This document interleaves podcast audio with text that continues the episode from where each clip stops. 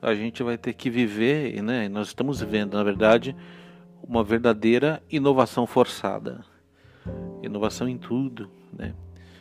E a gente está vivendo um momento de muita desconstrução das coisas. A gente sempre trabalhou muito com o mundo, com o negócio, como business, com pessoas, como gente, essa questão da construção, né? E agora a gente está vivendo um momento único. A gente está tendo que desconstruir tudo. Nossa maneira de trabalhar, nossa maneira de pensar, nossa maneira de se relacionar e a nossa maneira, inclusive, de amar. Ou seja, a gente está no momento onde você se distanciar, você não abraçar, ele é um ato de amor. Essa desconstrução, ela não é um negócio fácil, porque ela gera impactos, ela gera dor e ela gera muitas vezes é, um sentimento de ansiedade, de medo, né? E o medo justamente de não saber como que vai ser. Mas eu acho que esse é o grande desafio. A gente está preparado.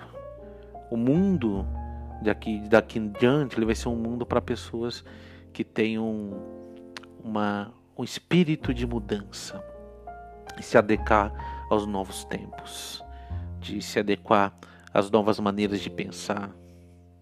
Eu não acredito que teremos pessoas melhores, sabe? O ser humano sempre foi babaca. A gente já teve várias pandemias, mas eu acredito que a gente pode ter um novo mundo.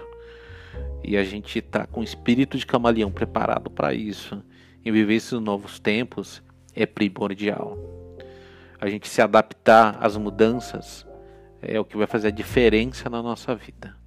Não é à toa que a gente vê um monte de gente atualmente pirando, surtando, estressada, porque não estão dispostas a desconstruir, não estão dispostas a reaprender. E o momento agora é de aprendizado e reconstrução. É isso. A gente tem que aprender a aprender de novo.